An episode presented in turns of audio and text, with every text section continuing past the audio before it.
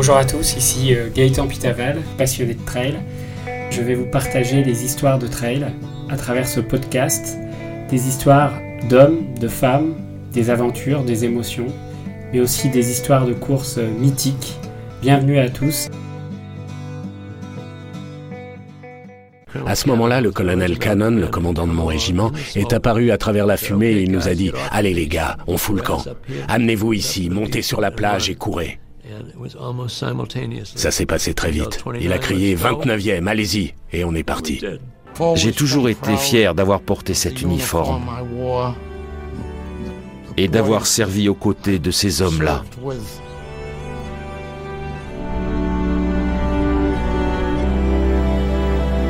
Bonjour à tous, bienvenue dans ce nouvel épisode de Trail Story. Merci de votre fidélité, vous êtes de plus en plus nombreux à écouter euh, ce podcast. Aujourd'hui épisode un peu particulier puisque nous allons euh, plonger au cœur du débarquement du 6 juin 1944 dans une séance de trail en mémoire de ces héros qui ont débarqué sur les plages de Normandie il y a 77 ans, avec euh, tout de suite la parole de soldats de la 82e et la 101e Airborne américaine, mais également des paroles de Marines qui ont débarqué dans les premières vagues d'assaut ce 6 juin 44 à l'aube. Donc je vous laisse dans cet épisode très émouvant avec la parole de ces soldats qui se sont battus et qui ont laissé sur euh, les plages de Normandie grand nombre de leurs camarades. Bonne euh, séance de trail à vous.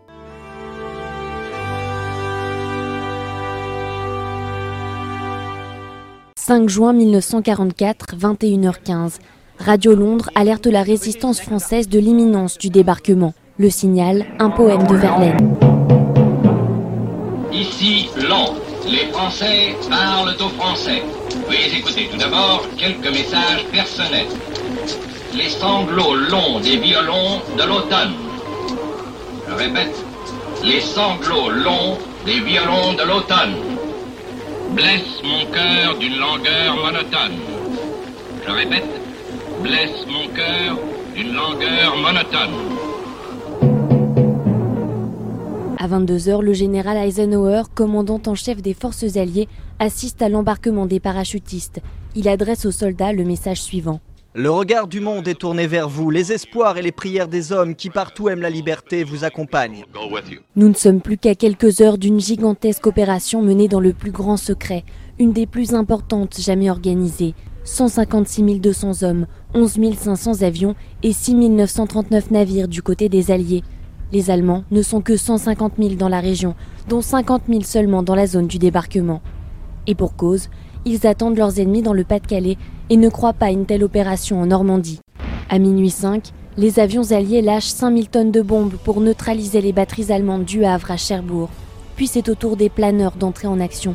Ils larguent des soldats et du matériel de reconnaissance.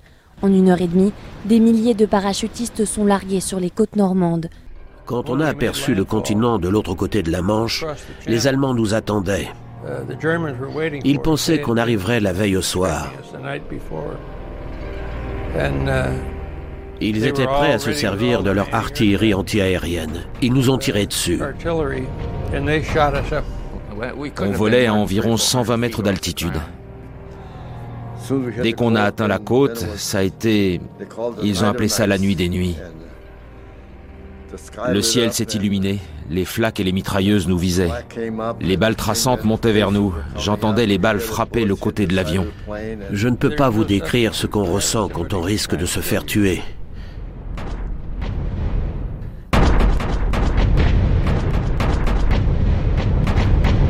On ne rigole pas quand on se retrouve au milieu de tout ça. C'était le moment pour nous de se battre comme on nous avait appris à le faire. Ça devait faire cinq minutes que l'artillerie antiaérienne s'acharnait sur nous. Ils pouvaient nous avoir à cette altitude, donc on voulait sortir de cet avion le plus vite possible. Quand les flaques ont commencé à nous mitrailler au-dessus des îles anglo-normandes, tout le monde a eu envie de déguerpir. Vous ne pouvez pas imaginer à quel point tout le monde était tendu. C'était incroyable. On aurait tout fait pour sortir de cet enfer. Je pense que tout le monde voulait sortir de là. On était tous prêts à décamper. Personne ne risquait d'hésiter à sauter. On voulait seulement sortir de l'avion parce que les éclats d'obus étaient assourdissants. On se serait cru dans une ruche.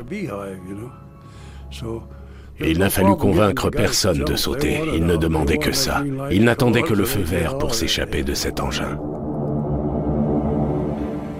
Il y avait quatre avions dans notre formation. Le 66, c'était l'avion de la compagnie. Sur la gauche, il y avait un avion qui faisait partie de la section. À droite, il y avait le 68. Et moi, j'étais à l'arrière avec le 69.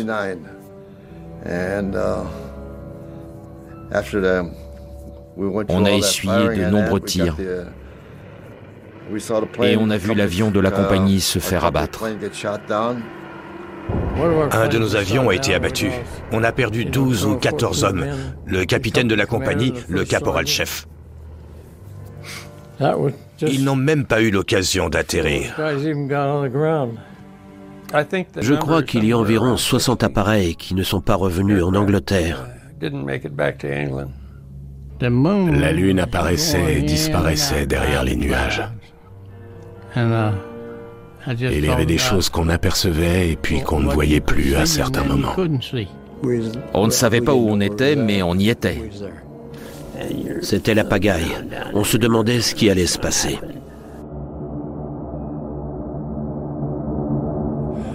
Tout ce que je voyais, c'était les balles traçantes qui partaient dans toutes les directions. On avait l'impression qu'elles allaient toutes finir entre nos deux yeux. Mais ça a fini par se calmer.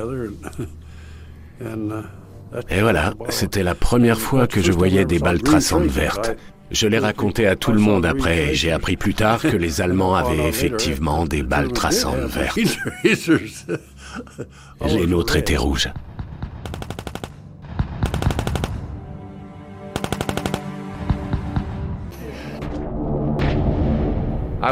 J'ai été le dernier à sauter. Je devais m'assurer que tout le monde y aille. J'étais caporal-chef à cette époque. J'allais très vite quand j'ai touché le sol.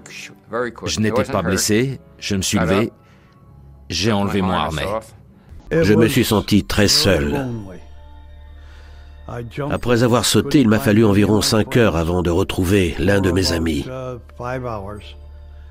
La première chose que je me suis dite, c'est qu'est-ce que je fais là? Je ne m'étais jamais senti aussi seul de ma vie. Je ne savais pas du tout où j'étais à partir de ce moment-là jusqu'à ce que j'arrive à Saint-Lô. Je pense que j'étais à 20 km de l'endroit où j'aurais dû être. J'étais tout seul, et comme j'évitais les routes, ce qui me faisait le plus peur en fait, c'était quand j'apercevais des vaches. Je m'approchais discrètement des vaches pour voir si un des nôtres n'était pas caché derrière. J'entendais les canons qui nous bombardaient sur la côte. Et tout près de moi, je voyais les balles traçantes qui montaient. Un Allemand est arrivé juste devant moi. Je ne l'avais pas vu venir. Et lui non plus. Heureusement que ma mitraillette était armée. Quand il s'est approché de l'arbre, j'essaie de me souvenir s'il portait son fusil en bandoulière. Je crois bien que oui. Je l'ai criblé de balles avec ma mitraillette. Et à cet instant, j'ai vécu le moment le plus difficile de toute ma vie. Parce que je pensais qu'il y avait une section derrière lui.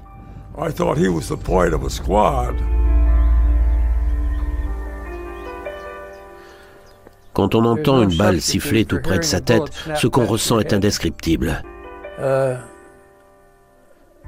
Je ne peux pas expliquer ce qu'on ressent dans ce cas-là. Il n'y a pas de mots pour ça. Mais ça vous change jamais. On n'est plus jamais le même après ça. J'ai atterri dans l'eau et j'ai coulé. J'avais tout mon équipement sur moi, plus un sac attaché à ma jambe. J'ai réussi à sortir du fossé. Les soldats que j'ai rejoints faisaient partie de la 82e division. Ils étaient à mes côtés quand j'ai tué un homme pour la première fois. Les parachutistes ont ouvert la voie et ensuite il y a eu les troupes transportées en planeur. Sans surprise, je crois que tous les planeurs se sont crachés à l'atterrissage. Certains se sont retournés, d'autres ont perdu leurs ailes, mais certains ont quand même réussi à s'en sortir sans trop de dégâts. Il n'y a eu aucun blessé dans mon planeur, heureusement. À 2h30, Ranville devient la première commune continentale libérée. Deux heures plus tard, c'est Sainte-Mère-Église qui est prise par les GIs de la 82e Airborne.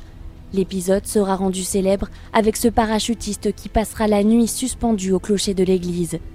À 5h58, le jour se lève. La marée est basse, la première phase de l'opération Overlord peut commencer. D'après le plan des Alliés, 5000 navires doivent débarquer sur les plages de la côte de Nacre, rebaptisées Utah et Omaha Beach. Dans ce secteur tenu par les Américains, le débarquement vire au cauchemar. La mer est agitée, glaciale. Les bateaux coulent et les soldats meurent sous les tirs des Allemands. Ils ont canardé la plage. C'était incroyable.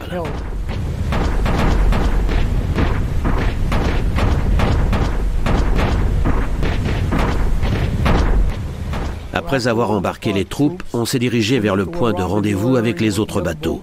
Et on a reçu le signal pour aller débarquer sur la plage.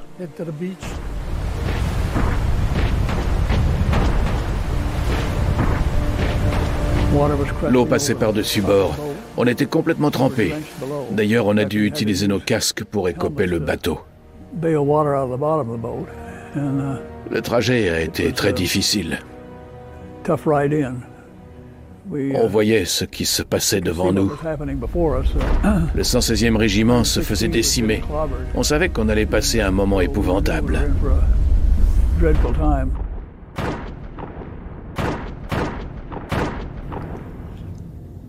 On avait peur de faire le moindre mouvement. Moi, j'avais peur, en tout cas. J'imagine que les autres aussi. Comme tous les autres, j'imagine, je pensais au pays et à ce qui allait nous tomber dessus. On savait depuis le début que ce serait terrible, mais tant qu'on n'y est pas, on n'imagine pas quelque chose d'aussi atroce. Je n'étais pas tendu, j'étais mort de peur. Tout le monde avait peur. On était encore des gamins, on avait quoi 20, 21 ans 19 ans? Personne ne savait ce qu'était la guerre à ce moment. Maintenant, je sais. On a reçu le signal pour débarquer sur la plage et pendant qu'on avançait, je me suis dit que ça allait être du gâteau. J'étais persuadé qu'il ne restait personne sur la plage après le bombardement qu'on leur avait infligé. On priait tous.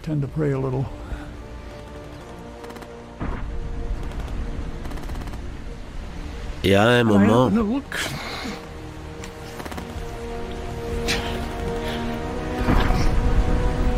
j'ai regardé à droite et j'ai vu un bateau se faire toucher. J'ai compris ce qui nous attendait. Notre mission consistait à faire sauter tous ces obstacles. Il y avait ce qu'on appelait des hérissons. et il y avait aussi des pieux en bois qui étaient inclinés. Et au sommet de ces pieux, il y avait une mine.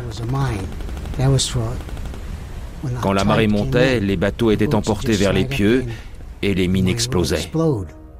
On nous avait demandé d'effectuer une cinquantaine de percées pour que l'infanterie puisse débarquer.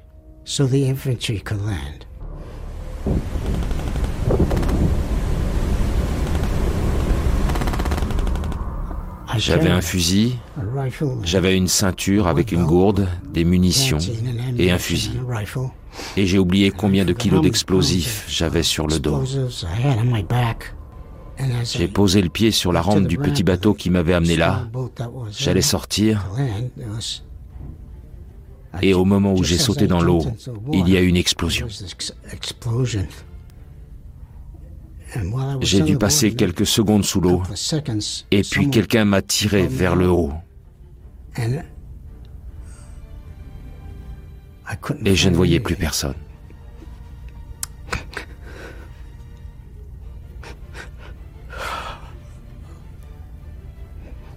Je ne voyais aucun membre de mon équipage. J'ai appris plus tard qu'ils avaient tous été tués.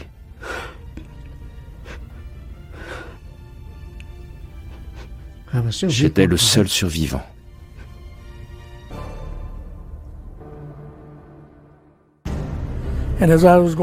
Pendant que je me rapprochais de la plage, je regardais les autres bateaux et les hommes de bar qui ont paniqué. Ils ont abaissé leur rampe bien avant d'arriver à la plage. C'est pour ça que beaucoup de soldats se sont noyés. Le courant était très fort, les soldats se tenaient par la main. Il y en avait beaucoup qui ne savaient pas nager. L'homme de bar nous a approchés autant que possible. Il s'est bien débrouillé. Il avait une petite carte sur lui. Il nous a laissés très près du rivage. Je ne suis pas certain qu'on était au bon endroit. Mais ça a fait l'affaire. Quand on a débarqué, l'eau nous arrivait juste un peu au-dessus des genoux, heureusement. On ne s'est pas retrouvé dans une eau profonde comme d'autres. Quand j'ai atteint la plage, on a abaissé la rampe et les soldats se sont précipités en avant. Et je les ai vus tomber. Je les ai vus se faire abattre. J'ai vu leur visage exploser. C'est une scène que je n'oublierai jamais. C'est resté gravé dans ma mémoire. Tout le monde est parti, mais il y a un soldat qui ne voulait pas y aller. Il était pétrifié. Il avait vu ce qui s'était passé devant lui. On avait ordre de ne ramener personne, mis à part les blessés et les morts. J'ai levé le bras, je lui ai dit de foutre le camp, et c'est là qu'on m'a tiré dessus. Ils m'ont eu par derrière.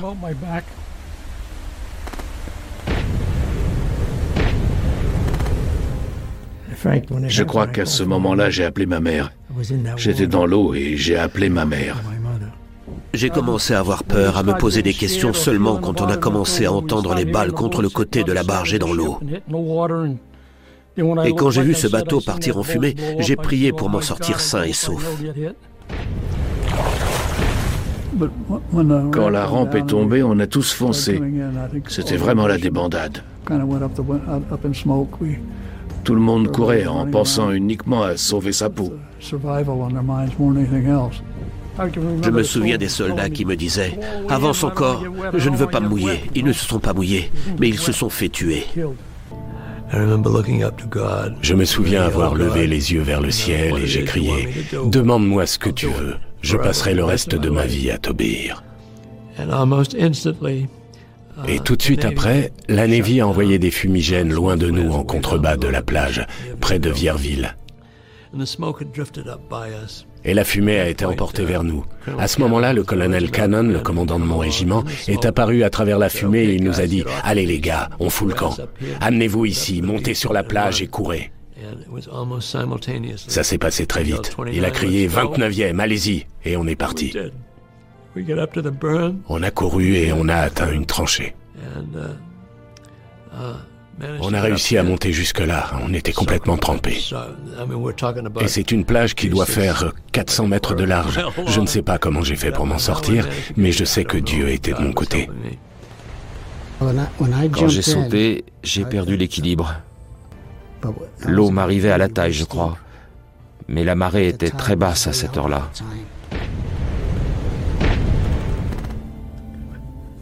J'ai réussi à ramper vers le haut de la plage. La mer s'était retirée très loin, mais l'eau s'est mise à monter assez vite. Il n'y avait plus beaucoup de plage. Et pendant que je rampais sur le sable, je regardais derrière moi et j'ai vu ces tanks qui étaient censés flotter. Ils avaient coulé. Ils touchaient le fond.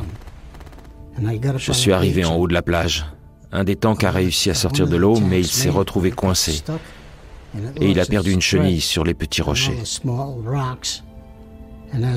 J'étais couché sur le sol. Il y avait des hommes de l'armée de terre à 3 ou 4 mètres de moi. Ils étaient au sol avec un médecin. Et ils ont reçu un obus. On appelait ça des 88. Il leur est tombé dessus et ils sont morts. Je me souviens de cet homme. Ça devait être un officier. Il a dit, il y a deux sortes de personnes sur cette plage, ceux qui sont morts et ceux qui vont bientôt mourir. Ça, je m'en souviens. Pendant que je m'éloignais de la plage, j'ai vu beaucoup de soldats qui flottaient à la surface. C'était vraiment horrible à voir. C'est une vision que j'essaie d'oublier, mais elle revient toujours. Je n'arrive pas à m'en débarrasser. Je pense souvent à eux. On était encore des gamins. On était très jeunes. Je n'avais que 19 ans et je pense que j'étais le plus jeune sur cette plage ce jour-là. Tous les autres étaient plus âgés que moi. Ils avaient 23, 24, 25 ans. Voir tous ces soldats qui flottaient, qui mouraient sur cette plage, c'était l'enfer.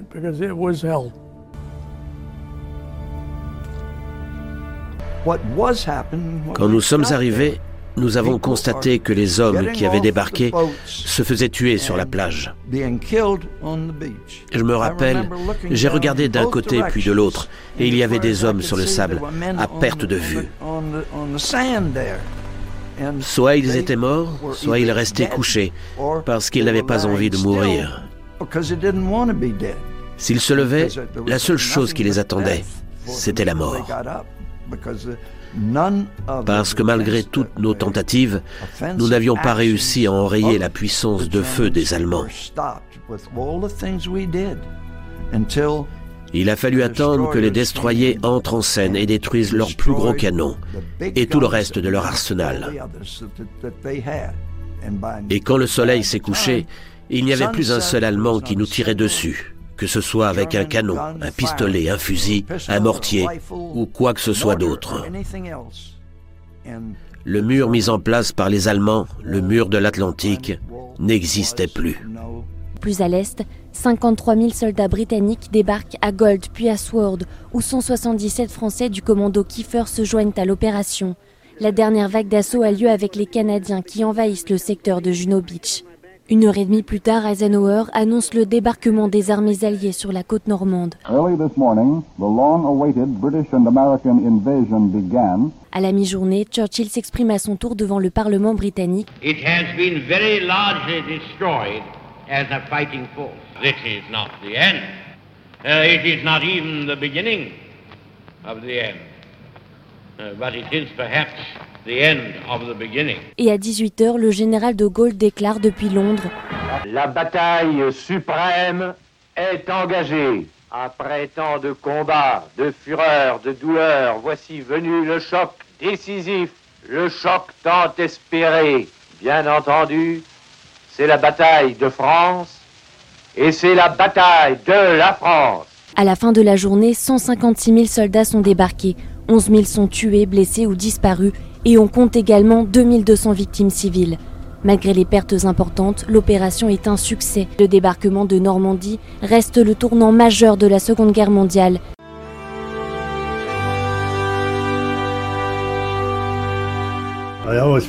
Depuis ce jour-là, et aujourd'hui encore, j'ai de la peine pour tous ces soldats qui sont morts au combat. J'y pense tout le temps.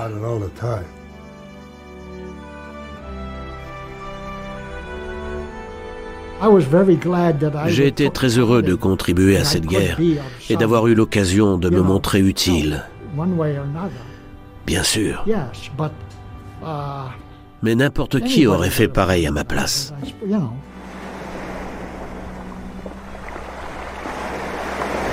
Je ne sais pas ce que ça veut dire être un héros. Vous pouvez me le dire? C'est vrai que j'ai participé à quelque chose de très important. Mais on avait un travail à accomplir et on l'a fait, c'est tout. Je n'ai fait que mon devoir. Ce qui me touche le plus, c'est que c'était mes amis, mes compagnons d'armes. On formait une famille en quelque sorte. On était tous très soudés. Je pense que c'est ça qui est le plus dur à supporter. Ils ont été fauchés au début de leur vie. Ils n'ont pas eu l'occasion de vieillir. C'était encore des gamins.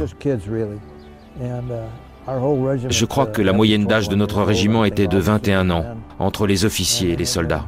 Ils n'ont pas pu fonder une famille, avoir des enfants. C'est triste. Très triste. J'ai toujours été fier d'avoir porté cet uniforme et d'avoir servi aux côtés de ces hommes-là.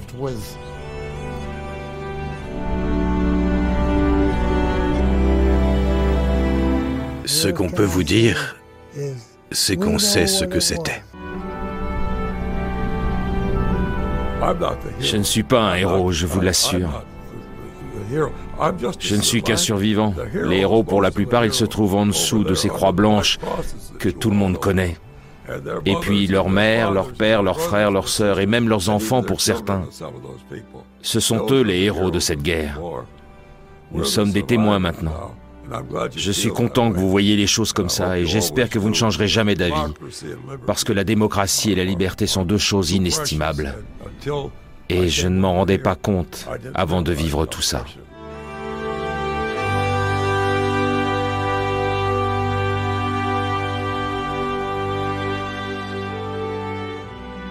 Voilà, cet épisode de Trail Story est maintenant terminé. Je vous remercie de votre écoute. Si cet épisode vous a plu, n'hésitez pas à le noter 5 étoiles dans l'application Apple Podcast. N'hésitez pas également à partager cet épisode à vos amis et collègues. Je vous retrouve la semaine prochaine dans un nouvel épisode de Trail Story avec Sébastien Chéniaud, le métronome du trail qui nous parlera de son parcours et de ses deux podiums sur l'UTMB, mais également de sa victoire au Mont. Je vous laisse tout de suite avec une musique de Dire Straits, Brothers in Arms, qui se complète bien avec cette séance que nous avons vécue avec euh, ces héros du 6 juin 1944. Bonne aventure trail à tous et à toutes, à la semaine prochaine.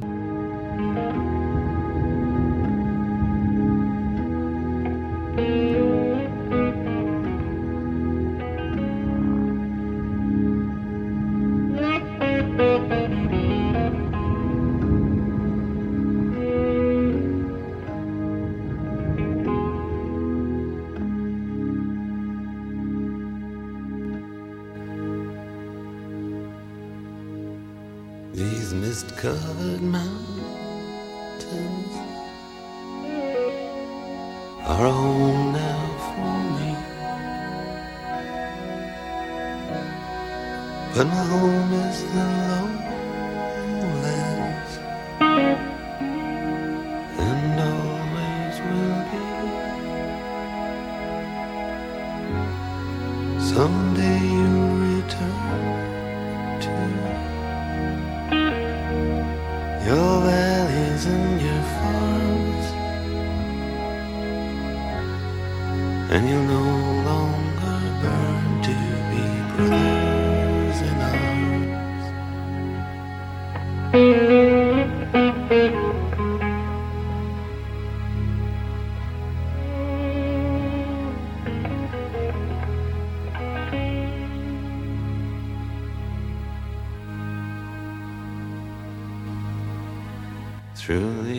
fields of destruction, baptisms of fire. I've witnessed your suffering as the battle reached high.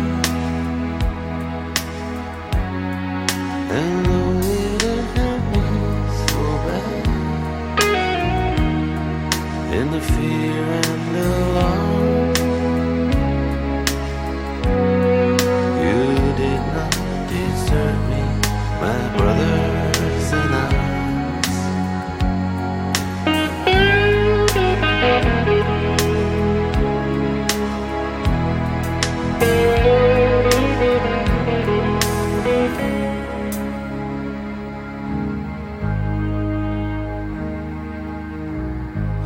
so many